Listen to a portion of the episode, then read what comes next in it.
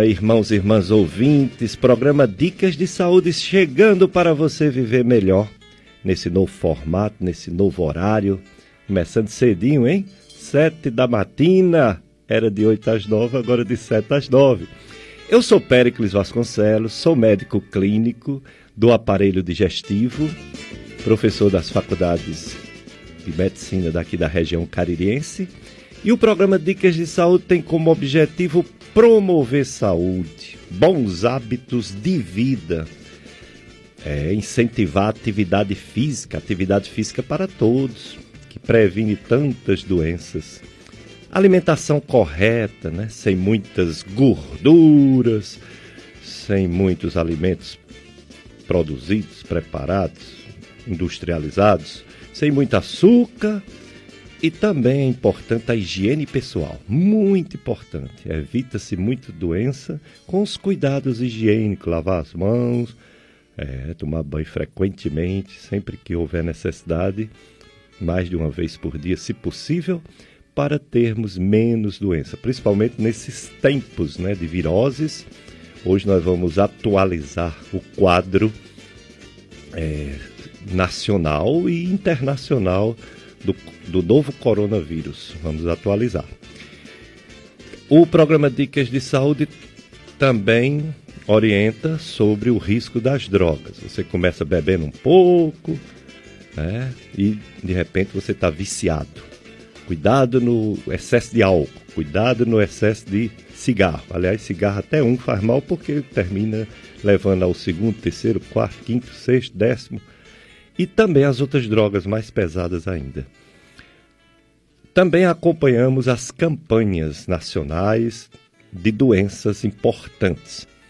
Hoje nós temos um tema importantíssimo, mas antes eu quero desejar um feliz dia das mulheres a todas vocês que estão me escutando. As mulheres do Juazeiro, do Crato, de Barbalha, Caririaçu, de Brejo Santo, de Missão Velha, enfim, todas as mulheres, até de outras regiões, porque pela internet a gente chega em qualquer local do planeta Terra. Então, feliz Dia Internacional das Mulheres, as mulheres que são a esperança né, de um mundo melhor, sem tantas guerras, né, sem tanta maldade, porque as mulheres é um ser criado por Deus principalmente para o amor para o carinho, para a maternidade e tantas coisas lindas. Tirando Jesus, que é o próprio Deus, Jesus Cristo, o ser humano mais especial criado por Deus foi uma mulher, Maria, né? Nossa Senhora, Maria Santíssima. Então a mulher é toda especial. A mulher é um, um exemplo do amor de Deus. Quando ela se dedica aos seus filhos, ao seu esposo, à sua família, a gente lembra né? Do amor do Pai, do amor de Deus. Então, parabéns, mulheres, por tanto amor que vocês nos dão, nós homens, e nos ensinam, que é o principal. Então, hoje um tema muito importante, é uma campanha nacional, Março Azul Marinho, sobre câncer de intestino, intestino grosso. O câncer chamado coloretal. Cólon é intestino grosso, e coloretal é todo, né? Todo o intestino grosso. Esse câncer está aumentando no mundo, infelizmente, está aumentando, enquanto outros cânceres estão diminuindo, esse está aumentando. Já é a segunda causa de mortalidade entre os cânceres nas mulheres, perdendo só em termos de mortalidade de câncer para o câncer de mama, e o terceiro nos homens, em termos de mortalidade de câncer, perdendo só para o da próstata e o do pulmão já é o terceiro. E nos Estados Unidos ele não é mais o terceiro, não. Já é o, o segundo no homem e o segundo na mulher, perdendo só por de próstata no homem, em termos de mortalidade, e de mama na mulher, em termos de mortalidade. Então, é um câncer que está aumentando e hoje a gente vai saber por que esse câncer está aumentando, se seria realmente a incidência ou seria o diagnóstico, porque hoje está bem moderno o diagnóstico e até a prevenção. Nós vamos falar hoje de prevenção de câncer de intestino. Nossa convidada, pessoa muito querida aqui na região caririense, é a doutora Ana Lígia Rocha. Doutora Ana Lígia é médica, cirurgiã, proctologista. Doutora Ana Lígia é graduada pela Universidade Federal do Ceará, UFC, residência médica em cirurgia geral no Hospital Universitário Walter Cantídio, residência médica em coloproctologia. A gente chama de proctologia e chama de coloproctologia, mas é a mesma especialidade. Porque o proctologista é bem do intestino mesmo, por isso que é o colo. A residência dela foi também no Hospital Universitário Walter Cantídio. Ela tem título, a doutora Ana Lígia Rocha, ela tem título de especialização em coloproctologia pela Associação Médica Brasileira. Ela é membro da Sociedade Brasileira de Coloproctologia, é preceptora da residência médica em cirurgia geral e cirurgia é, proctológica, né, de intestino, no Hospital Regional do Cariri. Bom dia, doutora Ana Lígia. Em primeiro lugar, parabéns pelo Dia das Mulheres. E é um prazer recebê-la aqui e agradecer por você ter aceito nosso convite. Bom dia também, Jossianberg, nosso fiel escudeiro, operador de som. Você opera intestino, ele opera som, né, Jossianberg? opera som bem demais. E também acumula o quadro aqui de telefonista. Bom dia, doutora Ana Lígia. Como eu disse, agradeço por ter aceito nosso convite. Bom dia, doutor Pérez. Bom dia, Jassenberg. Bom dia a todos os ouvintes da FM Padre Cícero. Eu que agradeço o convite e parabéns a todas as mulheres que estão nos ouvindo também por o nosso dia de luta e muitas que ainda vêm pela frente. É verdade. Dia Internacional das Mulheres. Estava explicando aqui a Jossenberg que quando eu comecei a lecionar em faculdades de medicina, tinha mais rapazes do que moças. Hoje é o contrário. É verdade. Bem mais moças do que rapazes. Ou seja, as mulheres com esse empoderamento, com essa necessidade de é, lutar por uma vida melhor, pelo sustento dos filhos, que nem sempre a mulher está sempre do lado de um, de um, de um, de um homem, né? Às vezes ela está só, ou mesmo do lado de um homem, às vezes tem que ajudar no orçamento familiar. Então ela se interessa muito pelos estudos. Os homens às vezes dispersam um pouquinho, sabe? Eu sei porque eu me lembro minha juventude, a gente é muito ligado a futebol, ligado a esporte, ligado a bebida, ligado, ligado a coisas que às vezes atrapalham os estudos. E talvez seja essa a explicação por ter mais mulheres do que homens atualmente nas faculdades de medicina e, logicamente, em todas as universidades. A gente passa ali quando eu vou resolver alguma coisa lá na UFCA eu entro lá e vejo a quantidade de mulheres maior do que de homens. É verdade. Na minha época de faculdade, que já foi um dia desse, é, já se discutia a igualdade de mulheres e homens na sala de aula. Hoje a gente vê que tem mais mulheres do que homens. Alguns setores, como no, na minha especialidade na cirurgia, a gente ainda vê muito mais homens do que mulheres, mas isso tem mudado também. Cada vez mais mulheres optam pela especialidade e principalmente pela coloproctologia. Muito bem. Doutora Ana Lígia Rocha. E você pode participar. Ela vai falar bastante, ela vai nos deixar a par dessa doença tão importante e frequente, o câncer de intestino grosso, câncer coloretal. Então você pode participar sim, fazer perguntas para ela. 3512 2000, 3512 1193. O 3512 2000 também é o telefone, é, é também é o contato do WhatsApp. Você pode fazer perguntas é, ao vivo mesmo, falando, ou você pode mandar mensagens pelo WhatsApp, pode mandar áudio, fazendo perguntas para a nossa convidada, doutora Ana Lígia, coloproctologia. Doutora Ana Lígia, por que esse nome coloproctologia? Às vezes a gente chama assim, às vezes chama só proctologia. Tem alguma diferença? Não, a diferença é só de nomenclatura. Colo significa intestino grosso, como o senhor falou, e procto está relacionado com reto. Então, coloproctologia seria o nome mais correto porque abrange todos os segmentos do intestino que a especialidade trata. Então, a especialidade trata desde câncer de intestino, que a gente está falando aqui hoje, câncer de reto, que tem algumas diferenças entre eles, é, e trata também das doenças benignas do reto. Daí o nome proctologia também, que seria as hemorroidas, fissuras, as doenças é, mais comuns, eu diria, do, do reto, é, que está abordado com que esse nome procto é, significa essa parte aí do reto. E quando diz a, o proctologista coloproctologista trata não só do câncer de intestino, mas também as doenças benignas, né? Exatamente. Como as doenças inflamatórias intestinais. Como, exatamente, da parte do intestino, falando intestino, as doenças é, funcionais, constipação, é, síndrome do intestino irritável e também as doenças inflamatórias que têm alguma relação com câncer, porque elas podem aumentar o risco da pessoa desenvolver câncer de intestino. Seria a doença de Crohn, retocolite e as outras colites. Muito bem. Então, hoje nós vamos saber bastante sobre as doenças do intestino, principalmente do intestino grosso.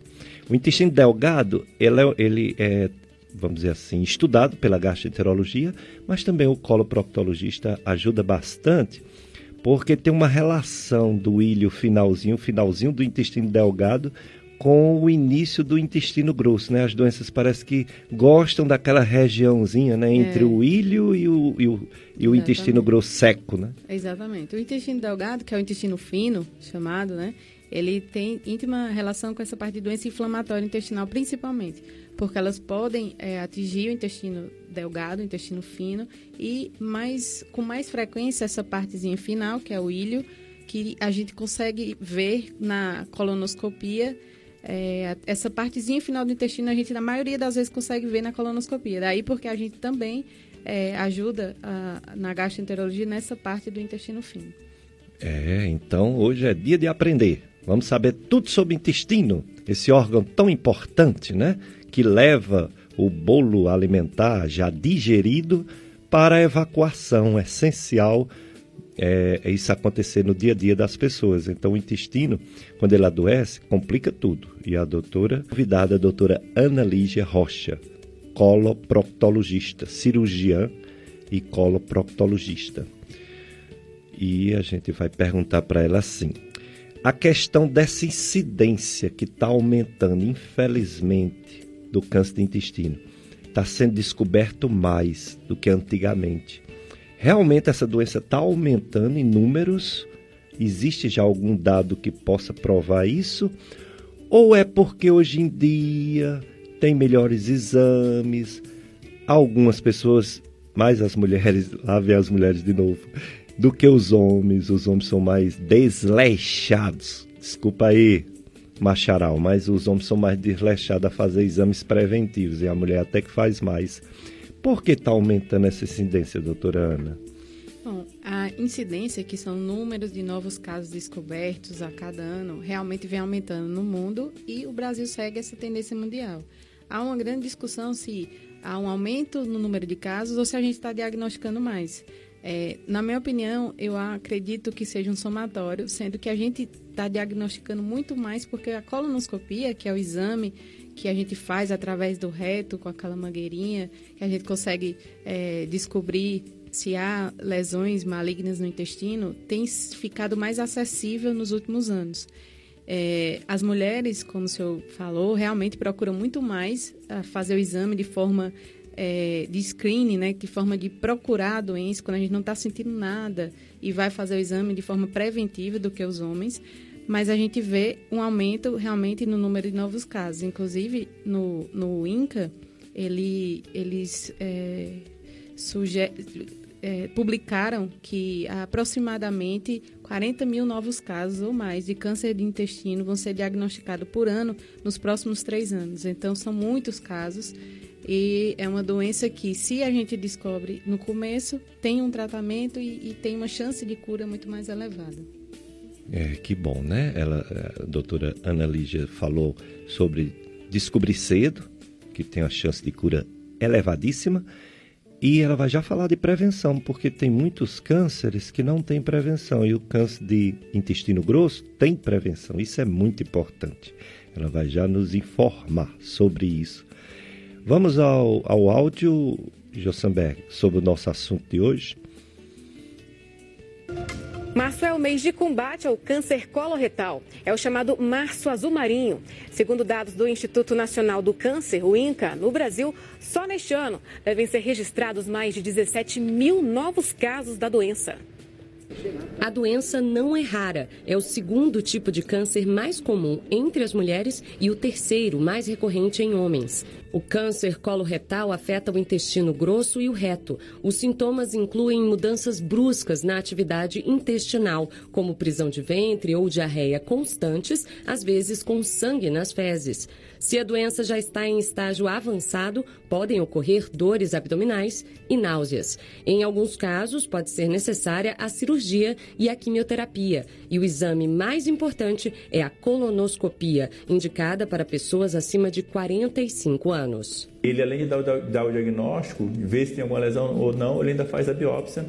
E em algumas situações, quando é tumor muito inicial, ele é utilizado até para tratamento, você consegue até tratar ou também identificar lesões pré-malignas. O câncer coloretal acomete cerca de 40 mil pessoas por ano no Brasil. Em um terço dos casos, a doença pode levar à morte. Esse tipo de câncer é mais comum em pacientes acima dos 50 anos, mas a incidência entre os mais jovens tem crescido ao longo das décadas. Sedentarismo, e dieta hipercalórica, hiperproteica, cheia de embutidos, enlatados, refrigerantes aumenta muito o risco de câncer de intestino. Quando o tumor é detectado no início, as chances de cura são altas, mas a fila para colonoscopia no Sistema Único de Saúde, o SUS, é longa, mais de um ano de espera. Então, vale a pena investir na prevenção. Alimentação balanceada, rica em fibras, sem exceder na gordura e na carne vermelha, além de exercícios físicos.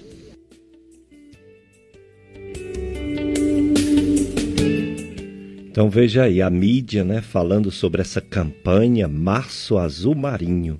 Tem até um dia, né, doutora Ana Lígia, tem um dia dedicado. Qual é o dia do mês de março?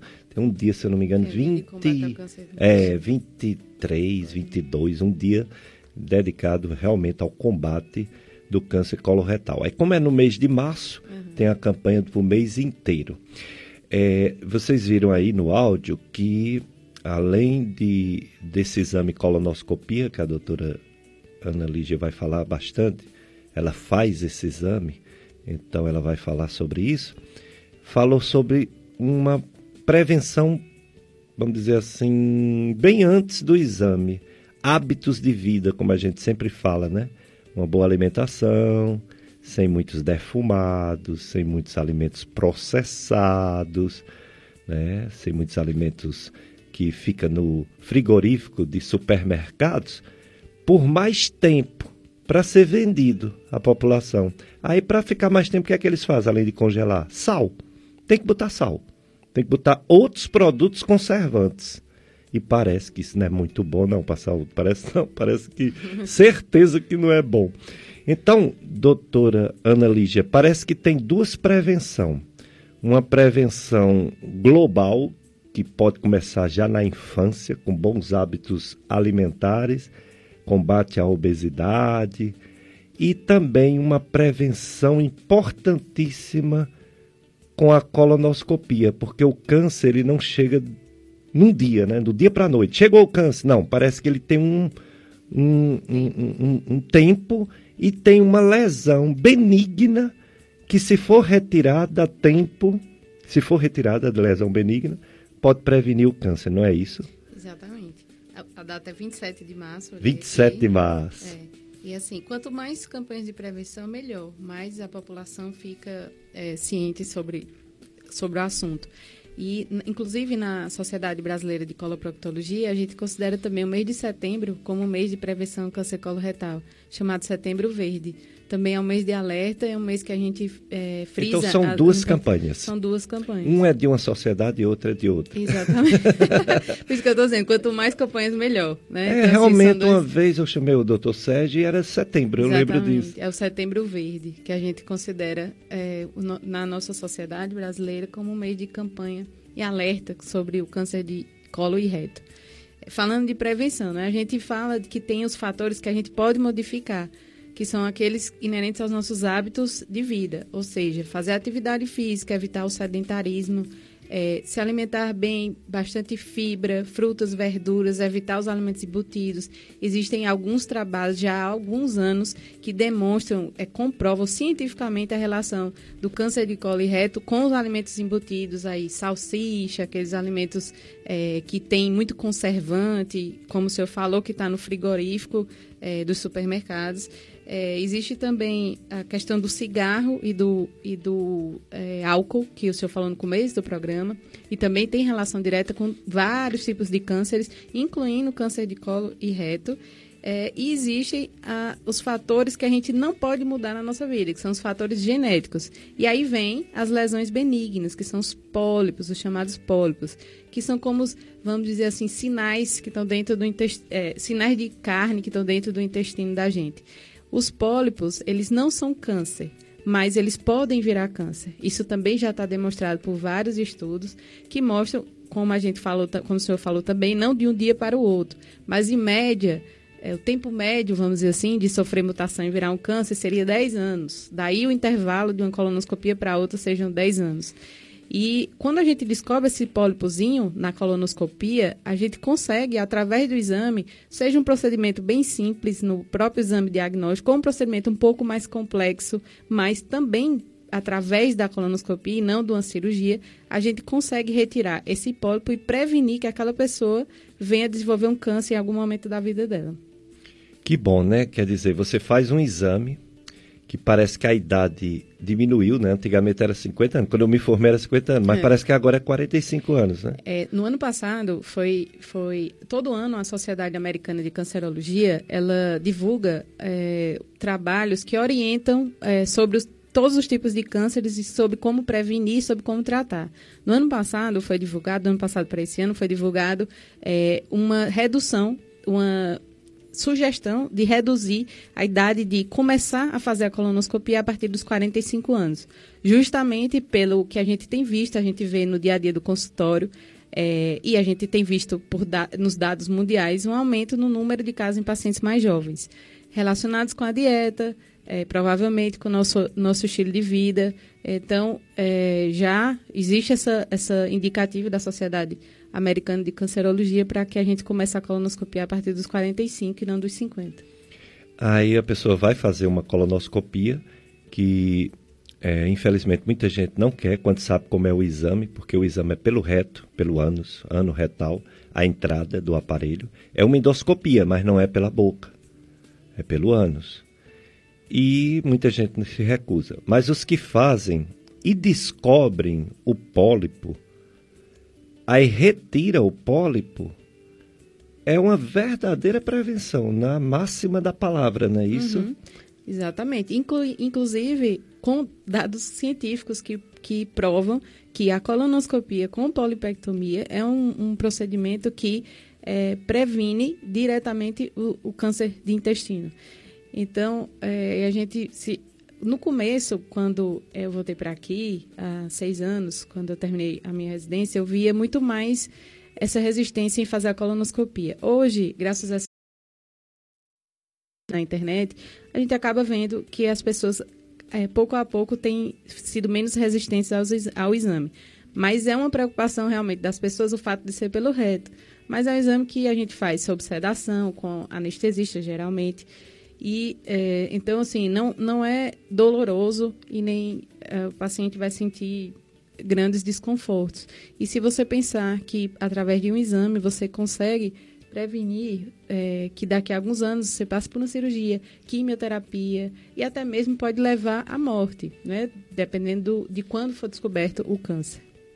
Doutora Ana Lígia, se uma pessoa tirou o pólipo, o pólipo era adenoma, quer dizer, um pólipo que poderia um dia chegar no câncer.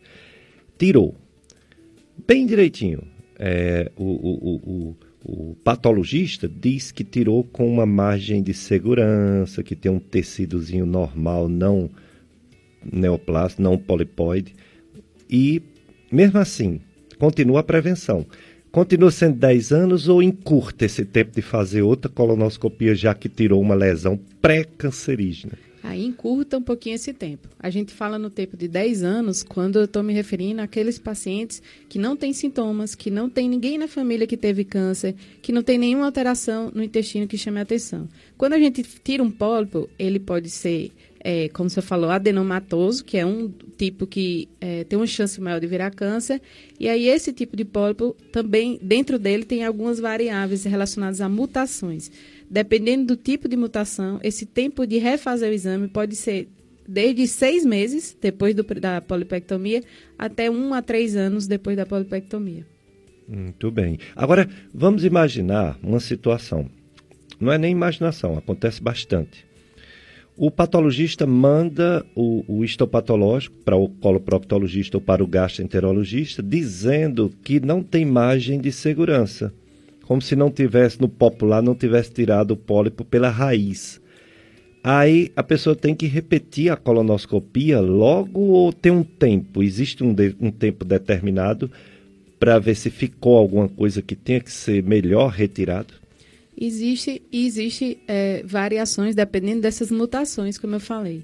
É, dentro dos pólipos, a gente, dos adenomas, a gente pode ter sem displasia, ou seja, sem mutação nenhuma, ou a gente pode ter displasia de baixo grau ou displasia de alto grau.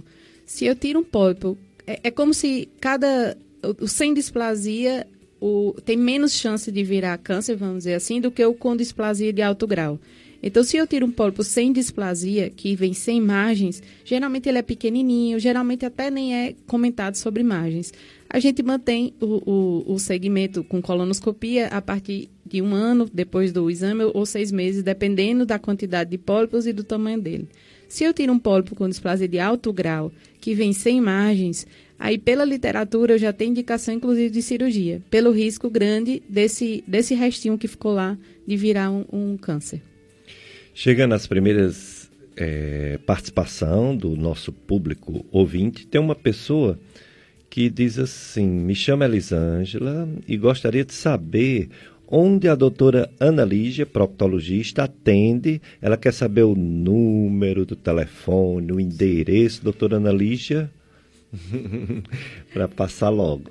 Que eu não sei decorar, peraí. Eu atendo no Crato, na, na, no Centro Médico Cori, que fica ali perto da Praça da Sé, é, e atendo aqui no Juazeiro, na Endodigeste, que fica no Office Cariri, ali no, no, perto do shopping. Nos dois locais a gente faz colonoscopia, tanto no Crato quanto no Juazeiro. Lá no Crato, o telefone... É para dizer o telefone? Pode, pode, à vontade. o telefone lá é 35 23 84 27 e o WhatsApp é 996 26 8994. Aqui no Juazeiro, deixa eu olhar, é 31 15 10 10 e o WhatsApp é 99988 5500. Muito bem, então você já sabe onde é o endereço da doutora Ana Lígia, né? Que também tem uma, um, um, trabalho no Hospital Regional de Cariri, mas é, lá é mais complicado, né, para chegar, lá porque regional, entra pela emergência, né? É, na verdade, eu tenho um ambulatório lá no Regional de Especialidades, que funciona às quintas-feiras, e os pacientes chegam lá para mim através de encaminhamento pelas secretarias municipais dos seus municípios. Então, eu recebo, sim, alguns pacientes, muitos do Juazeiro, mas é, é via marcação via secretaria Municipal de Saúde. É um ambulatório dentro do Hospital um Regional do Cariri, dentro do né? Hospital Regional do Cariri. Tem, tem algum proctologista naquela policlínica de Barbalha? Na policlínica, eu sei que tem um colega endoscopista que faz colonoscopia, que é o Dr. Gelfer, lá na policlínica de Barbalha. Muito Agora, bem. colonoscopia, é, coloproctologista atendendo, eu acho que não. Hum. Mas eu não tenho certeza. Pronto, então quer dizer, se for via SUS, via posto de saúde, qualquer cidade daqui da região, né, pertinho, encaminhar pela Secretaria de Saúde Municipal, pode conseguir essa é, vaga no hospital regional. No né? hospital regional. Legal saber disso.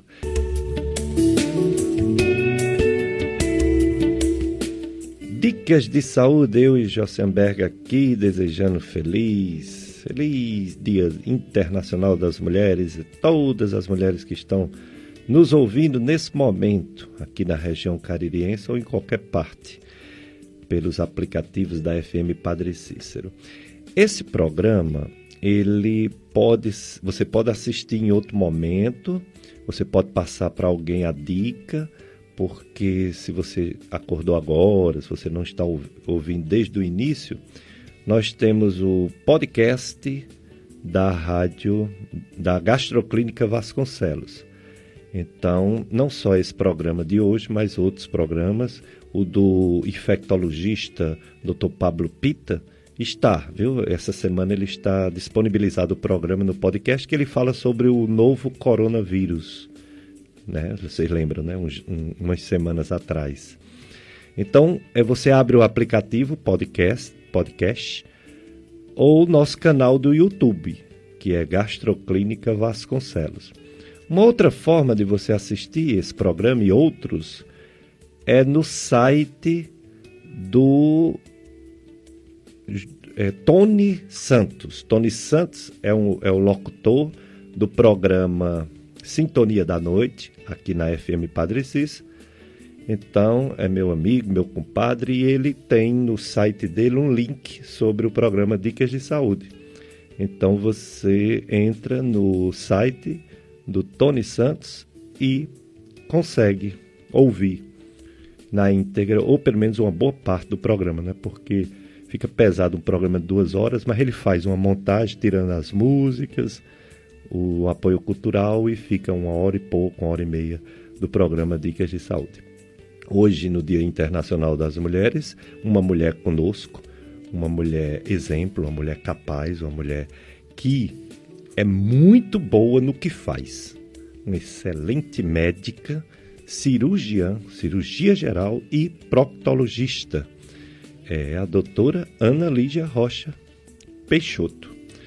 É, ela tem título de especialista em coloproctologia pela Associação Médica Brasileira, é membro da Sociedade Brasileira de Coloproctologia e é preceptora da residência médica em cirurgia geral e no Hospital Regional do Cariri. Doutora Ana Lídia está falando sobre o câncer de intestino grosso, chamado câncer coloretal é a campanha Março Azul Marinho. Ela falou sobre prevenção, mas você pode participar, se você perdeu alguma parte, pode perguntar alguma, alguma dúvida para a doutora Ana Lígia pelo 3512 2000 e pelo 3512 1193. E aí você ligando, o Jossenberg atende, anota, passa aqui pelo Skype e a doutora Ana Lígia responde. Doutora Ana Lígia, em relação a essa, essa questão da colonoscopia, o, o pessoal já está fazendo mais, mas muitos ficam imaginando, um exame pelo reto, será que vai doer? Outra coisa, tem uma história de que o preparo para o exame é pior do que o exame, isso é verdade? Como é exatamente esse exame e como é esse preparo para fazer esse exame? A colonoscopia é um exame que a gente, através de uma de um aparelhozinho parecido com o que faz endoscopia, uma mangueirinha fininha, a gente na pontinha dela tem uma câmera e essa câmera mostra para a gente dentro do intestino todo da pessoa e permite que a gente veja se tem alguma alteração e fazer é, o tratamento dessa alteração a, depend a depender do que seja. Para isso, para a gente poder ver o que tem dentro do intestino, é preciso que o intestino esteja bem limpinho. Se tiver fezes dentro do intestino, a gente não vai conseguir ver. Daí vem o preparo da colonoscopia. O preparo ele inicia geralmente o dia anterior do exame e ele é basicamente alguns laxantes fortes que a gente passa para o paciente e a pessoa vai algumas vezes ao banheiro, é, com geralmente fezes mais amolecidas, para permitir que o intestino fique limpo e a gente consiga fazer o exame. Realmente é um pouco desconfortável é, você ir várias vezes ao banheiro, mas se a gente pensar que o propósito maior é ver se tem alguma doença grave e tratar essa doença, então é um desconforto que vale a pena a gente passar, é, no geral, a cada 10 anos. O exame em si, como eu falei no início, o paciente vai estar sob sedação, geralmente anestésica. No caso é, da clínica da gente, a gente sempre faz com anestesista. Então a pessoa vai estar dormindo. O exame em si, você não vai sentir nada. O preparo é um pouco desconfortável, mas é um desconforto muito bem tolerado.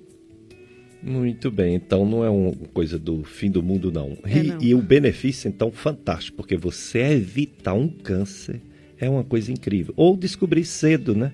Eu tenho vários pacientes, inclusive amigos, que fizeram, descobriram cedo, operaram, isso já faz muitos anos e estão aqui conversando com a gente, indo no consultório de vez em quando. Tem um que costuma dizer o seguinte: Doutor Peço, por que quando eu vou para o médico que me operou desse câncer, doutor Adriano, Sim. lá em Barbalho, Por que, é que ele sempre pergunta, como foi que você descobriu isso? Me conta de novo que eu já esqueci. Porque foi, o caso dele foi o seguinte, ele já tinha a idade né, de fazer a colonoscopia, ele tinha 50 anos, né? Aí quando eu disse, ele não gostou da ideia. Aí eu convenci a fazer pelo menos a pesquisa de sangue oculto na Suécia. Uhum. Quando ele fez, deu positivo. Uhum. Aí eu disse, tá vendo? Positivo. Aí ele disse, mas é, eu ouvi dizer que esse exame... Eu digo, olha, eu tenho um menorzinho, nesse tempo eu fazia a retossigmoidoscopia rígida. Aí eu fiz, convenci fazer pelo menos esse, que não tinha preparo. Uhum. Eu digo, faça agora. E estava lá, o tumor. E eu mandei imediatamente para o São Vicente de Paulo, né, via Secretaria de Saúde. O doutor Adriano operou e ele está bem até hoje. E o doutor Adriano pergunta sempre para ele, que esquece como é a história dele. Né?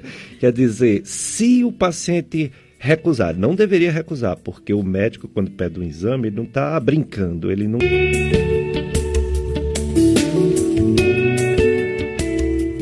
Dicas de saúde na FM Padre Cícero. Eu sou Péricles Vasconcelos, médico clínico do aparelho digestivo, e hoje o tema câncer do intestino grosso, câncer coloretal, campanha Março Azul Marinho, com a nossa convidada, a doutora Ana Lígia, coloproctologista, cirurgiã, e falando tudo sobre esse câncer tão importante. É, eu, eu ia fazer uma pergunta agora, mas antes vamos.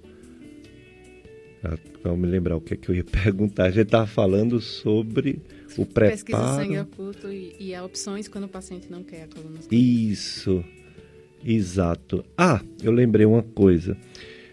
É, o paciente recusa, né? Aí você tenta convencê-lo a fazer. Se ele insistir que não quer, essa pesquisa de sangue oculto é confiável é um exame falho que pode dar falso positivo ou falso negativo?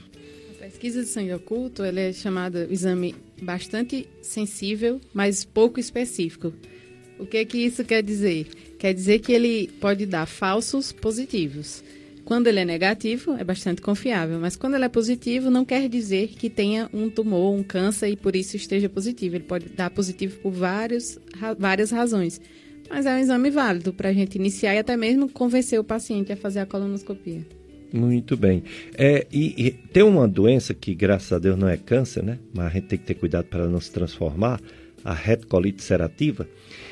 E tanto ela quanto aquela outra que pega o intestino, a doença de Crohn, pega intestino grosso, pega intestino é, delgado. Existe um exame chamado calprotectina, é um exame novo, calpo, calprotectina fecal. Esse exame, ele tem alguma função em detecção de câncer ou não? É só para doença inflamatória? Não, a, a calprotectina não tem nenhuma relação com identificação de câncer.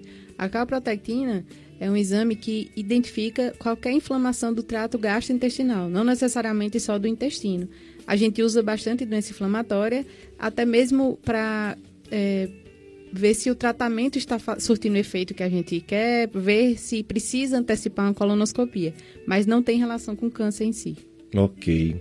A nossa é, locutora Socorro Bezerra é uma das do início do, do, da Rádio Padre Cícero, há 23 anos, eu, Socorro, a Deleni, o Tony Santos, o Diácono Lula. A Socorro diz o seguinte: Doutor Pérez, fala o seguinte para a doutora Ana Lígia Rocha, que a canção que eu, passou aqui do Padre Zezinho foi especialmente para ela, porque ela é linda e o conhecimento dela é muito dedicado. E se é, nosso abraço carinhoso para ela, que ela é uma mulher corajosa, se conhece que ela, quem ela é só pela maneira dela falar. Obrigado, Socorro. Estou passando aqui para ela. Socorro é ótima. Socorro Bezerra. Mais perguntas ou mais. É, é pergunta? É pergunta. Vamos lá. Doutora Ana, doutora Ana Lígia. É, essa pessoa que perguntou se identificou? Não, né? não quis se identificar. Ok. É, ela diz que vai procurar a senhora porque ela disse que, inclusive, quando procurar, a senhora lembre-se dela, porque ela se interessou ouvindo agora o programa. Tá Talvez tenha sido ela que perguntou o endereço. Ah, Vamos ver se foi. É, vai procurar a doutora Ana Lígia porque tem problemas desde cedo de prisão de ventre, constipação intestinal, chamada muitas vezes de prisão de ventre. E ela tem também hemorroidas. Então, faz hemorroidas são umas veias que todo mundo tem no ânus, mas que às vezes ela enche de sangue e incomoda quando a pessoa faz esforço para defecar ou tem algum problema circulatório. Então ela tem prisão de ventre e hemorroida. Então faz tempo que era para ter feito uma cirurgia de hemorroida e nunca fez até hoje. Então estava vendo a página da Rádio Padre Cícero e ela acha que foi Deus que mostrou que a doutora Ana Ígia é, é que vai resolver esse problema dela. Ela acordou cedo e está aqui na escuta do programa. Não quer se identificar, mas diz que vai procurar e será sua paciente. Doutora Ana Lígia, hemorroidas e prisão de ventre. Parece ter uma ligação direta, né? Dificuldade para defecar e hemorroida. Tem sim. A hemorroida, como o senhor falou, são os vasos do chamado plexo hemorroidário, são vasos que todos nós temos. Então, todos nós nascemos com os vasos hemorroidários. É, quando a gente tem essa dificuldade chamada prisão de ventre é, ou constipação, essa dificuldade para evacuar, cada vez que vai ao banheiro, o esforço é, evacuatório que a gente faz para o cocô sair acaba empurrando um pouquinho esses vasos para fora do ânus. E isso, isso, continuamente acaba aumentando a possibilidade dele aumentar de tamanho, ficar tortuoso, cheio de, é, grande e, e, cheio de curvas e aumentando a chance dele encher de sangue, como o senhor falou, trombosar e, e causar os sintomas da doença hemorroidária, que por vezes, inclusive, pode se confundir com um, uma lesão, um câncer de reto, não, não que seja o caso da ouvinte, mas às vezes chegam pacientes ao meu consultório que é, vem tratando como hemorroida há algum tempo. Daí a importância de quando a gente acha que tem doença hemorroidária ou tem alguns sintomas, é importante ser avaliado e examinado. Porque raramente, mas isso pode acontecer, quando a gente vai examinar, tem a surpresa de ter uma lesão, um, uma doença mais grave do que a doença hemorroidária. É a Elisângela que fez essa pergunta. Ela disse, pode falar o nome dela. Obrigado, Elisângela, pela participação.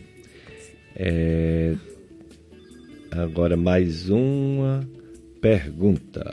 E hoje, Dia Internacional das Mulheres, quem está ligando agora o rádio e é mulher, parabéns, viu, para você. Parabéns pelo seu dia e viva as mulheres. Sem elas, o mundo não existiria. É, no mundo dizem que tem 50% de homens e 50% de mulheres. Eu acho até que tem mais mulheres do que homens. Pelo menos aqui no Cariri. Os Isso... homens morrem mais cedo. Pois é. Os homens morrem mais cedo. Isso é uma verdade. Seja de doenças, seja de coisas erradas é. que às vezes eles fazem, como mortes por exemplo, violentas, né? é, mortes violentas, é, correr no trânsito, né? Tem é uma pesquisa que diz que morre mais homem no trânsito do que mulher. E é porque falam que mulher dirige mal. Ao contrário, mulher não morre no trânsito e o homem morre. Então quem é que dirige mal? É o homem. É Só em correr muito já significa que dirige mal. É. Não é? Vai ter um programa só sobre acidentes de trânsito aqui com um ortopedista, daqui uns dias. É, a pessoa diz assim, doutora Ana Lígia, tem uma menina de seis anos e ela, quando defeca, ela às vezes o, a, sai sangue, sai sangue ao defecar. E ela diz, essa mesma criança de 6, 6 anos, que tudo que come dói a barriguinha dela. É, e ela diz ainda também que coça muito a parte íntima, deve ser a parte da frente, né, da vagina. O que, é que você acha dessa situação da garotinha de 6 anos? A maioria das vezes, na faixa etária pediátrica, embora é, não seja uma faixa etária que eu atenda, mas na maioria das vezes, é, os problemas de, relacionados a sangramento é, e evacuação estão bem diretamente ligados com erro alimentar. seja, crianças que bebem pouca água, comem pouca fibra, acaba tendo as fezes mais endurecidas e ao defecar acaba fazendo microfissuras, cortezinhos na, no, na região do ânus, que faz inclusive que a criança tenha alguns comportamentos bem, bem é, interessantes, que ela se esconde na hora de fazer cocô, é, reclama que dói, só que teria que a gente teria que excluir outras causas, é, já que ela sente dor abdominal, alguma intolerância alimentar, é, alguma doença inflamatória propriamente dita, mas na grande maioria das vezes está relacionado com constipação, intestino preso, cocô duro, quando vai fazer cocô sangra. Muito bem, então hoje o assunto é a campanha Azul Marinho Março Azul Marinho, Câncer de Intestino Grosso, Colo Retal, com a nossa convidada, a doutora Ana Lígia, médica, cirurgiã, proctologista. Tem um aviso aqui interessante, é um evento gratuito chamado Ela Pode, com apoio do Google. O que você aprende no programa Ela Pode? Melhore sua relação com o dinheiro, como liderar sua vida e seu negócio, crie uma rede de relacionamentos, como entrar no meio digital, como me apresento melhor e como vender meu peixe. Será na Avenida Padre Jesus, Flor, sem número, no Horto, aqui no Juazeiro. Esse programa Ela Pode tem o apoio do CRAS, Centro de Referência da Assistência Social, e todos, todos, todos são convidados a participar. Será no dia 9 de março, amanhã, né? 9 de março, 9 horas da manhã. O dia todo, de 9 até as 18 horas, você pode participar do Ela Pode. É isso aí. É, quem mais aqui participando? Jossenberg, vamos colocar o outro áudio sobre o assunto do dia, câncer coloretal. O câncer de intestino quase sempre se instala no intestino grosso. São raríssimos os tumores malignos do intestino delgado, do odeno, jejum e ilho. Em quase 40 anos de oncologia, não vi mais do que meia dúzia desses casos, enquanto pacientes com câncer de cólon ou reto tratei centenas. A parte do tubo digestivo que chamamos de intestino grosso é formada pelo seco, que contém o apêndice, o cólon ascendente, transverso, o descendente, o sigmoide e o reto. Nessas áreas, os tumores costumam ter origem em pequenos pólipos benignos, fixos à mucosa.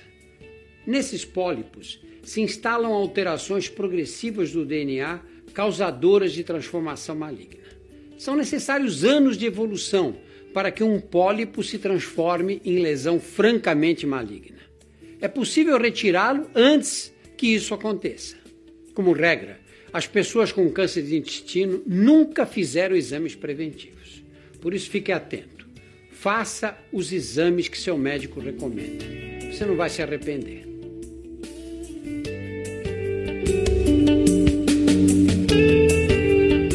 Olha aí, o, talvez o médico mais famoso do Brasil, né, atualmente, Dr. Drauzio Varela, falando sobre essa campanha Março Azul Marinho sobre conscientização do câncer colo reto, câncer de intestino grosso.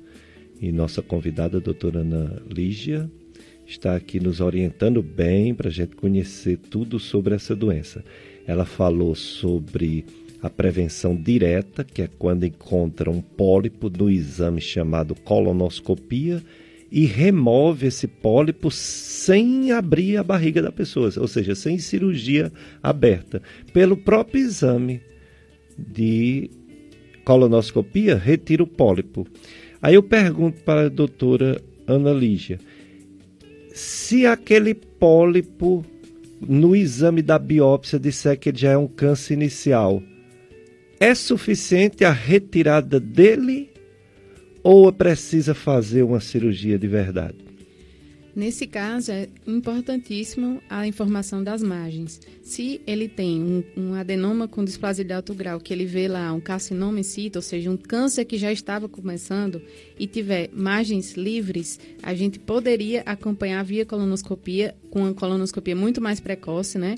No máximo, a cada seis meses ou menos, para e deixar aquele lugar marcado, como a gente chama com a tatuagem, para que a gente possa é, depois, naquela cicatriz, ver se teve alguma recidiva do tumor. Mas se houver margens livres, a gente poderia sim, e se for tiver sido retirado completamente, a gente poderia sim considerar tratado pela colonoscopia. Já outra socorro, a socorro do triângulo, ela quer saber quem descobriu esse tema de hemorroida. Quer dizer, falar sobre hemorroida. É, ocorre o risco das hemorroidas, que é uma coisa tão comum. Todo mundo tem hemorroida, mas muita gente nem sabe que tem porque nunca sangrou, porque nunca coçou, porque nunca doeu, porque nunca virou um botãozinho, né? Mas todos temos essas tais de, de hemorroidas. Corre o risco de virar câncer? É a pergunta da Socorro do bairro Triângulo, doutora Ana Lígia. Bom, Socorro, essa é uma pergunta muito comum no meu consultório. Quase todos os dias as pessoas me vêm com essa angústia de que tem doença hemorroidária com medo de virar um câncer. A hemorroida não tem nenhum risco de virar câncer. É, a hemorroida não maligniza, ela não, não é um, uma lesão que pode virar câncer. O que pode acontecer é a pessoa achar que tem hemorroida e ter outra, outra lesão. Mas a hemorroida, uma vez diagnosticada por um proctologista sendo hemorroida, hemorroida ela não tem chance nenhuma de virar câncer. Que bom, né? Porque é bem mais comum do que. Talvez seja. É a, é a, é a, a alteração mais frequente da proctologia ou tem coisa mais frequente do que distúrbios hemorroidais? É uma das mais frequentes, as doenças orificiais, né? A hemorroida vem muito junto com constipação, né? Então são as duas, é, são as duas questionamentos mais comuns no nosso consultório. É o, é o paciente com prisão de ventre e doença hemorroidária associada, geralmente. Quando as fezes estão ressecadas ou quando a pessoa faz esforço para defecar, sangra. Pode ser várias coisas, mas entre elas hemorroida.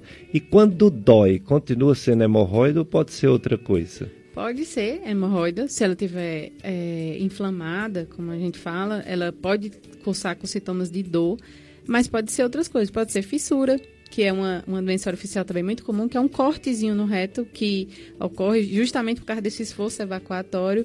É, e pode ser também, ainda bem que muito raramente, mas pode ser também uma lesão do canal anal que cursa com bastante dor, desconforto na hora de evacuar. A fissura anal, diferente da hemorroida, ela tem que ser com acompanhamento mais curto, porque ela tem que cicatrizar, senão pode causar outros problemas, não é isso, doutora? Exatamente. A fissura anal, na grande maioria das vezes dos casos, talvez 90% ou mais vezes dos casos, ela cicatriza quando a gente faz um tratamento curto, 40, 45 dias, com uma medicação específica e tratando o intestino. Claro, as fezes têm que ficar amolecidas. Mas uma minoria dos casos que não cicatriza, a gente tem que acompanhar mais de perto, porque pode, inclusive, ter indicação de cirurgia, depender do caso. É, então até cirurgia às vezes. Hemorroida é, tem um tratamento clínico, às vezes só regular o intestino e uma pomada para desinflamar, e às vezes as hemorroidas internas, quando estão incomodando, tem um tratamento chamado ligadura elástica. Como é esse tratamento, doutora Annalise? Tem sim.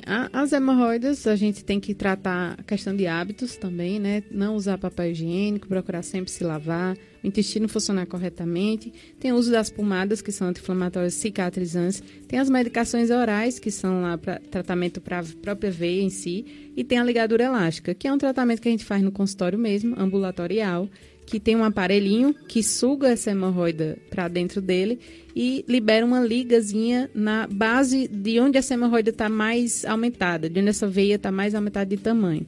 E aí essa liga fica lá dentro, com sete dias a hemorroida, aquele localzinho da veia, a hemorroidária cai. Muito bem. A Socorro Bezerra ela diz que quer parabenizar todas as mulheres, nós queremos Socorro. E ela parabeniza minha esposa, Cicinha. Obrigado, viu, Socorro? É, e o, o, todas as mulheres, pelo dia de hoje. Por falar nisso, Josenberg, vamos colocar uma outra mensagem musical em homenagem a todas as mulheres do Dia Internacional da Mulher, que é hoje, 8 de março. Começou com uma coisa horrível que aconteceu nos Estados Unidos, quando umas mulheres de uma fábrica é, fizeram uma greve e foi, foram é, tocaram fogo na fábrica e morreram muitas mulheres. E alguns anos depois, a, a, a ONU, né, juntamente com outros institutos de causas de mulheres, causas femininas, colocou essa data, 8 de março, como Dia Internacional das Mulheres. Dicas de saúde no Dia Internacional das Mulheres. Vocês ouviram aí outra bela mensagem musical, né? Dedicada a todas as mulheres por esse dia, que não é um dia só, é, é um reconhecimento para sempre. Quando Deus é, deu a bondade, com certeza ele dedicou-se mais a distribuir essa bondade para mulheres, bem mais do que para homens como eu citei no início do programa, o ser humano mais especial criado por Deus abaixo de Jesus, que é 100% homem, mas é 100% Deus. O ser humano mais especial, sem dúvida, foi uma mulher, Maria, nossa mãe, mãe de Deus, Maria Santíssima, a rainha da paz. O amor de Deus por nós cura tudo, né? Cura, salva, liberta e nos deu de, nos deu de presente aquela que também cura, salva e liberta todos os seus filhos, que é a mãe, que é a mulher.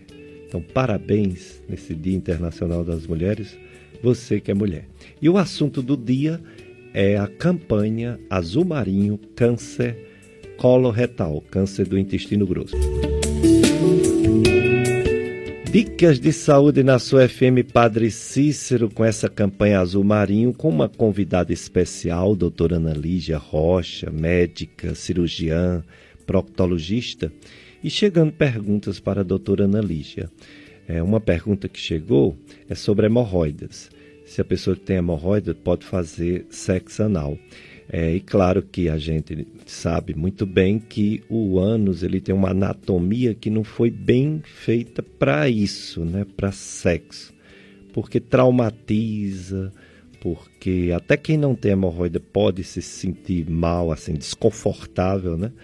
E também porque quando tem alguma lesão, não só hemorroida, mas outras, pode aumentar a lesão. Mas deixa a especialista responder. Não tenho que responder por ela. Só antecipei porque é uma, uma obrigação, né? Por uma emissora católica, a gente não incentiva esse tipo de sexo. Mas vamos, falar, vamos ver agora a opinião médica e médica especialista, doutora Ana Lígia hemorroidas e sexo anal, doutora Ana Lígia?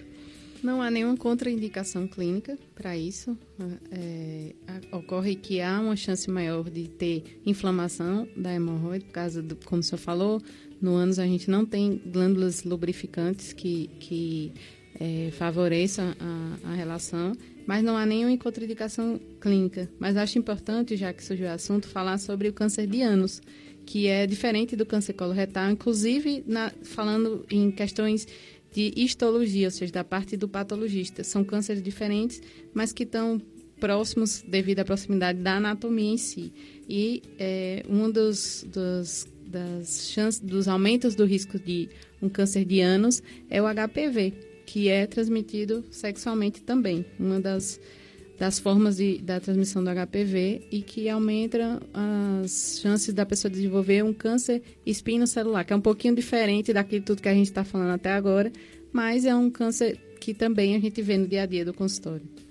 O HPV, que é um, um vírus que hoje em dia tem vacina, né? Exatamente. As adolescentes, os adolescentes, meninas, uhum. meninos, podem ser vacinados para não desenvolver alguns cânceres no futuro, como, por exemplo, o, o câncer do, do, próprio colo do útero, Exatamente. né? esse câncer anal e outros cânceres relacionados a essa região do HP, que o HPV, que pode formar umas verrugas, né? pode formar um, um, um condiloma e depois pode acontecer o câncer. Então, existe prevenção e a prevenção mais prática para quem faz esse ato é usar o preservativo, a camisinha, para não adquirir esse HPV e outras doenças sexualmente transmissíveis, como o HIV, a hepatite B, às vezes até a hepatite C, uhum. a sífilis, né? Então, Exatamente. Então tudo isso pode ser transmitido por relação sexual de todo jeito, mas de todo jeito. Também anal. Também. então é. Bom, vamos lá, vamos mais perguntas. Essa daqui sai um pouquinho da doutora Ana Lígia. A pessoa pergunta assim, mas doutora Ana Lígia entende também. Quem toma ranitidina, um bloqueador de estamina 2, um antiácido, serve para o refluxo? Pois eu tomei indicado por um médico e quase morri sem fôlego. não quero me identificar. Bom, na década de 70 não existia omeprazol. O omeprazol chegou em 1989. Depois vieram os outros, pantoprazol, lanzoprazol não existia. Eu lembro, eu me formei em 86, eu passava ranitidina, ou então antiácido, para refluxo. Mas as pessoas melhoravam só por um período curto, 15 dias, um mês, depois voltava tudo. Ele tem esse fenômeno de acostumar rápido, ranitidina. E ele tem também uns efeitos colaterais. Interessante, uns efeitos colaterais mais frequentes do que o omeprazol. O pessoal fala mal de omeprazol, mas o omeprazol é uma maravilha, é um medicamento que aumenta o pH gástrico para quando ele subir, ele não queimar o esôfago. Ranitidina, além de não fazer isso tão bem, tem esses efeitos colaterais em algumas pessoas, ainda bem que são poucas, e tem essa perda de funcionamento, fica fraco com o tempo. Mas, de qualquer maneira, é individual, ou seja, é raro. A maioria das pessoas que toma ranitidina não sente nenhum problema, não. Doutora Ana Lídia, que tem alguma coisa a acrescentar? Eu acho, inclusive, é, agora eu não, não, tenho certeza dessa informação, que a ranitidina ia ser descontinuada, uso, o, a, a fabricação dela. Mas falando do omeprazol, inclusive o, o surgimento do omeprazol mudou a realidade da minha primeira especialidade, da cirurgia geral. Porque com o advento do IBP, que é o omeprazol, é, diminuíram muito os casos de úlcera péptica perfurada, quase a gente não vê mais. Diminuíram as cirurgias de, de estômago relacionadas com alterações, estenose, estreitamento, por causa do, do, da gastrite ou de úlceras de repetição. Então, assim, na realidade clínica, hoje acho que o omeprazol é muito mais utilizado do que a ranitidina, né? Exatamente. Se você falar mal de omeprazol, pantoprazol, para uma pessoa que tem realmente a doença do refluxo, ou para uma pessoa que tem um filho ou uma filha com doença do refluxo, você vê a confusão. Porque eu conheço criancinhas pequenas que sofriam muito. Crises de asma, crises de insuficiência respiratória de ir para UTI neonatal e que resolve com omeprazol. Essa história de omeprazol, pantoprazol causar câncer é apenas uma hipótese, uma hipótese vaguíssima, uma coisa que pode nunca acontecer. Ele dá muito mais benefícios para quem precisa do que algum risco de causar doença. E a ranitidina, interessante, né? Era usada até na gestante. Uhum pessoal tinha medo de usar o omeprazol na gestante, usava ranitidina e foi descoberto que pode dar uns problemas aí é. no feto, então é melhor não usar.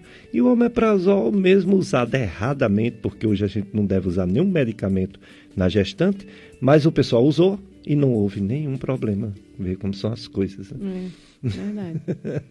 mas vamos voltar para o nosso assunto é, de intestino grosso a questão da prevenção que a doutora Ana Lígia falou, que pode começar bem cedo. Aí a gente abre a página do INCA e diz assim, que tudo isso deve ter cuidado. Cigarro, álcool em excesso, obesidade. Aí fala muito das carnes processadas. Salame, presunto, linguiça, bacon, salsicha. salsicha. Hum. É tudo que for ali ficar conservado com bastante conservante e que as pessoas quando vai para o churrasco enche, bota no feijão, bota no, né? Mas teve tem uma polêmica que eu queria que a doutora Ana Lígia desse a opinião dela. Uhum. Carne vermelha. Eu já vi estudos científicos dizer que também pode causar câncer de cólon, intestino, mas também já vi estudos científicos dizer que não, que não tem dados provando isso. Como fica a, o povo diante desse dilema que uns especialistas com estudos diz que carne vermelha é ruim, outros dizem que não é tão ruim. Como ficamos? Bom, eu costumo falar primeiro da questão do que já está cientificamente comprovado. Isso daí já tem vários estudos que carnes processadas, salsicha, linguiça, salame, todas elas aumentam o risco de câncer de intestino. Não é, é, não há divergência quanto a isso, ou seja, todo mundo concorda que essas carnes devem ser evitadas. Quanto à carne vermelha, eu costumo orientar meus pacientes a diminuir o uso. Não parar, porque realmente não há comprovação científica que a carne vermelha causa câncer de intestino, mas eu costumo é, incentivar a diminuir, não comer todo dia, procurar variar o, o cardápio durante o dia, porque a carne vermelha, conhecidamente, ela lentifica o trânsito intestinal. Então, ela favorece a constipação que poderia favorecer o câncer de intestino. Então, eu costumo orientar a diminuir a quantidade, mas não parar. Exatamente, que é como, como dizia nossos avós, é, tudo demais é veneno. Essa é. frase é incrível, né? Porque significa que se você usar com moderação, ainda vai, mas se você exagerar, né? Exatamente. Um produto polêmico, né? Foi dito aí num dos áudios refrigerante, porque contém conservante, inclusive sódio, né? Exatamente. É, e aumenta o risco aumentaria, teoricamente, quanto aos refrigerantes não tem nada comprovado também, mas aumentaria, aumentaria os riscos de outros cânceres, como de estômago e outras partes do trato gastrointestinal. Então, o, o, além dos corantes, além da quantidade exacerbada de açúcar, então o ideal é evitar, tentar diminuir, né? Pelo menos. Exatamente. É, a prevenção é tudo na medicina, realmente. E em relação à, à questão familiar, por exemplo, você tem um parente de primeiro grau. O que é parente de primeiro grau? Pai, mãe, irmãos. Com câncer de intestino. A, a, campanha mundial e também brasileira diz que a partir dos 45 anos você deveria fazer a primeira colonoscopia. Mas quando tem um caso assim na família, um parente de primeiro grau, pode ser antecipado, pode ser antes dos 45 anos? Pode e deve. Em relação aos cânceres familiares, a grande maioria dos cânceres não tem relação genética familiar. A grande maioria dos cânceres é uma mutação que acontece naquela pessoa que desenvolveu a doença. A doença. Mas uma parte dos pacientes que têm câncer de intestino podem ter uma, uma risco de ter uma mutação genética hereditária. Ou seja, a pessoa herda aquele risco de ter o câncer de intestino e é, mesmo quando esse esse, essa mutação não é conhecida, quando há o conhecimento de que tem um parente de primeiro grau que tenha câncer de intestino, a orientação é iniciar o screening 10 anos antes do que o parente mais jovem que teve a doença. Por exemplo, se é, a pessoa tem a mãe que teve câncer de intestino aos 50 anos, o ideal é que ela inicie a primeira colonoscopia aos 40 anos, para poder é, avaliar se há algum pólipo e se tem um risco é, alguma lesão pré-maligna que tem o risco de virar um câncer. Muito bem, estamos ouvindo, aprendendo bastante sobre intestino, intestino grosso, câncer de intestino grosso, prevenção, diagnóstico cedo com aumento grande de cura, né, de chance de cura. E também as doenças relacionadas que não são câncer, graças a Deus, a maioria não é câncer, né? no início do programa da síndrome do intestino irritável, que é muito comum.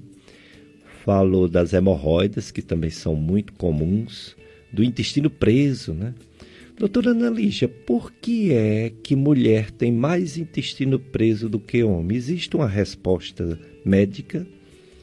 Existe algumas eh, as relações de, de comportamentais que eu vejo bastante relacionadas à mulher. Por exemplo, nós mulheres tendemos a ir no banheiro só em casa a gente pouco tem essa, essa questão cultural de liberdade de ir no banheiro fora de casa. Então, a mulher tende a aprender mais essa ida ao banheiro. Se há alguma alteração na rotina daquele dia, por exemplo, ter que sair mais cedo, ter que fazer alguma outra coisa, é, se passar aquele momento de ir no banheiro, a mulher tende a não conseguir ir mais durante o dia. Isso a gente vê com menos frequência nos homens, que é uma questão cultural mesmo. É, em relação à alimentação, a mulher tende a comer mais carboidratos também, que acaba prendendo mais o intestino. Mas, assim, anatomicamente, e algumas alterações hormonais podem dificultar, dificultar a ida ao banheiro. Mas, anatomicamente falando, não tem nada que justifique, assim, que as mulheres tenham mais constipação. Mas é o que a gente vê na prática clínica.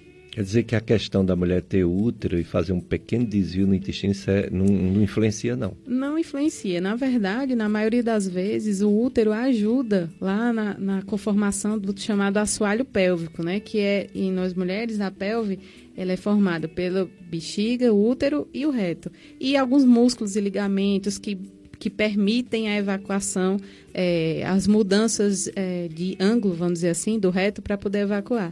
Na grande maioria das vezes, a presença do útero faz é ajudar nesses movimentos. Quando a mulher faz a esterectomia, aí sim a gente pode tender a ver algumas alterações na arquitetura do, do, do assoalho pélvico que dificulta a evacuação. Muito bem. Então, é, mulheres têm mais intestino preso, não é por porque Questões ela nasceu para ter intestino Não. preso. É porque desde bem novinha ela aprendeu com a mamãe, talvez, sei lá, a escolher muito e gosta do seu banheiro, banheiro de casa, né? Na grande maioria das vezes. É, aí isso torna-se bem psicológico, né? Sofrem, inclusive, quando vão fazer uma viagem, né? Exatamente. Tem essa tendência a constipar quando está fora de casa. É, Claro que tem, como eu falei, as respostas hormonais cíclicas, mas o que tem mais a ver é realmente essa questão é, cultural mesmo. Exato. Então, nesse Dia Internacional das Mulheres, eu quero dizer para as mulheres que quando tiver vontade de ir no banheiro, vão, viu? vão. Quando vier o reflexo para ir, é porque as fezes já chegou no reto, é, não é, doutora? Aí, se ela não for, aquela fezes que já está no reto, ela começa a desidratar, né? Isso, endurecer. Eu costumo falar no, no consultório que, é, às vezes a gente pensa que o intestino ele funciona só para frente, para sair as fezes, mas ele pode funcionar tanto para frente quanto para trás. Então, essas fezes que não foram no banheiro pode acabar sendo desidratando, é, sendo re, res, retirado mais água e acabar dificultando a ida ao banheiro. Sem falar que a gente pode confundir o nosso cérebro também. Quando tem um reflexo lá no reto de ir no banheiro que a gente não vai ou segura, com o tempo ele pode até começar a achar que aquele é o comportamento padrão, em vez de, de facilitar a evacuação, acabar dificultando vai diminuindo esse, essa, esse reflexo, porque ele foi negligenciado, né? Ele vai é, dificultando, ele vai mudando o comportamento do músculo. Quando a gente tem a vontade de ir no banheiro, o músculo real, geralmente é relaxado, sem a gente estar tá pensando nesse relaxamento. O cérebro vai lá e começa o mecanismo para poder fazer a evacuação. Quando a gente segura muito, ele pode começar a achar que na hora de que tem cocô, em vez de relaxar, tem que contrair, de fechar a musculatura. Ah. E aí acaba dificultando um pouquinho a evacuação. Entendi. É, eu tenho uma irmã que tem um problema um pouco sério para defecar. Embora ela não, não tenha sido do intestino irritável, ela não sofre. Ela só tem a demora uhum. de muito tempo. E ela tem um histórico que eu não sei se influenciou. Acho que até pode ter influenciado ensinavam antigamente, não sei se hoje ainda ensinam, para jovens, adolescentes que têm acne, hum. espinhas, hum. cravos, tomar laxante. E ela tomava aquele lactopurga, aquele chá de cena, e ela tem uma dificuldade de defecar incrível. Foi por causa desses laxantes?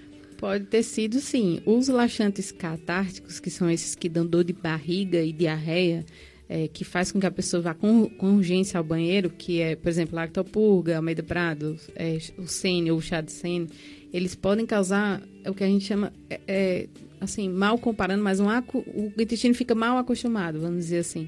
Ele fica preguiçoso, fica mais lento e fica dependente do uso desse laxante. E aí pode sim piorar uma constipação a longo prazo e causar essa dependência. Doutora Ana Lígia, o uso de cálcio, alimentos ricos em cálcios, rico em vitamina C, rico em vitamina E, pode diminuir a possibilidade de câncer de intestino não tem nada provado em relação a essas vitaminas e minerais? É, não tem nada comprovado cientificamente relacionado a essas vitaminas e minerais, mas, por exemplo, a vitamina C e a vitamina E são antioxidantes. Então, elas tendem a, em teoria, teria a diminuir a chance da pessoa sofrer essas mutações que podem levar ao câncer. Então, assim, não há comprovação de usar polivitamínicos vai diminuir a chance de câncer de intestino reto. O ideal é a gente sempre buscar essas vitaminas numa dieta balanceada, rica em alimentos que tenham naturalmente vitamina E, vitamina C, é, frutas, verduras, é, a própria carne que a gente falou há pouco e fazer atividade e fazer atividade física regularmente. Né? E sobre estar acima do peso e ter o intestino preso. Algumas mulheres nos perguntam, perguntam aos médicos, e eu vou passar essa pergunta para você. Tem alguma relação intestino preso com obesidade, com aumento de peso ou nada a ver? Não tem muita relação dessa obesidade com o intestino preso, mas é, a obesidade é, infere em uma alimentação errada. Uma alimentação rica em carboidrato, rica em açúcar, pobre em fibras, na grande maioria das vezes. Daí é onde vem a, a, a, o excesso de peso. E essa alimentação errada é que tem a ver com a constipação. Então, não necessariamente é a obesidade, mas a alimentação errada. Entendi, ah, entendi bem. Vamos lá, Josenberg, mais uma homenagem. Vamos parar de homenagear mais nunca as mulheres, né? Eu, quando falo em mulher, eu lembro de Nossa Senhora, lembro da minha mamãe, que já está no céu, lembro da minha esposa, mãe de meus filhos, que é uma mulher realmente que é tudo na minha vida, e todas as mulheres que a gente tem convivência no dia a dia, minhas irmãs, tias, colegas de trabalho, né? quantas médicas, enfermeiras, profissionais diversas. O consultório de um médico, pelo menos na minha área, gastroenterologia, eu recebo mais mulheres do que homem, porque a mulher é um pouco mais cuidadosa, no geral, né? Claro que tem homem cuidadoso, sem dúvida, mas no geral a mulher é mais cuidadosa. Então, para vocês mulheres, continue sendo assim. Esse dom que Deus dá a vocês, não deixe de lado. É dom mesmo. Dom de paciência, dom de amor, dom de cuidado, porque você tem que estar bem para cuidar dos outros. Então, continue assim.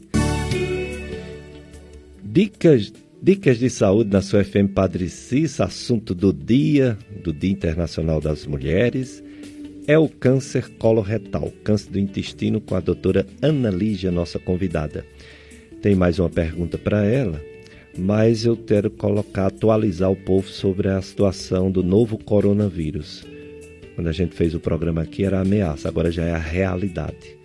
Nós temos 19 casos no Brasil confirmados e pelo menos o número de suspeitos reduziu de 700 e tanto para 674 foi atualizado ontem pelo Ministério da Saúde, 674 casos suspeitos e 19 confirmados. Nove casos suspeitos no nosso estado do Ceará, inclusive um caso suspeito no interior.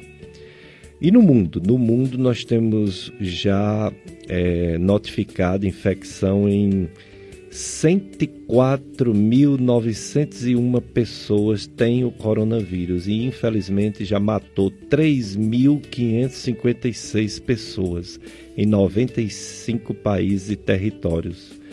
É, realmente é uma epidemia, é uma pandemia, né? Já está se transformando numa pandemia e o principal vocês já sabem, né? Todo mundo sabe, é cuidado, lavar as mãos, bastante higiene, guardar a distância de mais de um metro de uma pessoa que esteja com algum resfriado. Não só serve tudo isso para o novo coronavírus, como serve também para essas infecções que em tempo de chuva chega bastante, como a influenza H1N1 e outras infecções viróticas.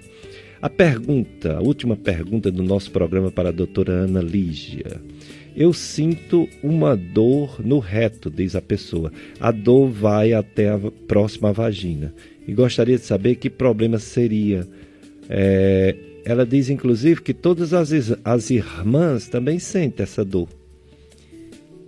É, fica difícil a gente dizer só por, por o sintoma de dor, né? Mas a dor no reto pode ser desde uma contração involuntária do músculo, que chama proctalgia fugaz, que é um problema é, controlado geralmente com algumas medicações que a gente passa em consultório, mas pode ser a fissura que a gente já comentou aqui, pode ser hemorroida mais raramente, pode ser alguma coisa mais grave. Ideal é, é passar por uma consulta para poder avaliar direitinho essa dor, ver algumas características dela para ver se é alguma coisa que a gente precisa se preocupar ou não.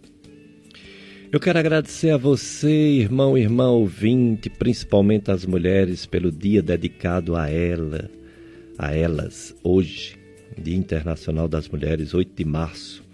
Quero agradecer ao meu amigo, irmão aqui, Jossenberg, sempre conosco, firme e forte, nos ajudando a fazer esse programa Dicas de Saúde. E quero agradecer à doutora Ana Lígia, médica proctologista, é, pessoa realmente muito querida na comunidade médica e os seus pacientes que também gostam muito de você. E sua, suas considerações finais sobre essa problemática do câncer do intestino e das doenças do intestino, doutora Ana Lígia. É, eu que agradeço o convite, doutor Pérez, agradeço a recepção, Jessenberg também. E o que eu queria que as pessoas é, ficassem em mente é que é, a gente ouviu alguns áudios sobre os sintomas do câncer de intestino, mas a gente precisa ter em mente que é, o ideal é a gente descobrir essa doença antes de ela causar sintomas. Primeiro, começando com a prevenção, alimentação saudável, é, fazer atividades físicas, evitar o cigarro, o álcool. E segundo, com a colonoscopia, que é um exame é, altamente tranquilo de se fazer, tem algumas considerações, mas nada que impeça e que não tem um benefício maior em a gente descobrir uma doença antes, uma, uma lesão pré-maligna e antes que ela vire uma doença mais grave. Então, sempre prevenir é o melhor, melhor remédio, como já diria antiga, como o pessoal antigo já falava, né? Então, eu queria que todo mundo ficasse em mente que antes de descobrir os sintomas, vamos tentar mudar os nossos hábitos de vida e fazer a colonoscopia quando indicado. Muito obrigado, doutora Ana Lígia, por ter nos dado tantas informações importantíssimas e preventivas. Programa Dicas de Saúde vai ficando por aqui. No próximo domingo, se Deus permitir, estaremos aqui novamente, sete da manhã. Vocês vão ficar agora com a missa, transmitida aqui da FM Padre Cícero, diretamente do Santuário do Sagrado Coração de Jesus. Um abraço para todos.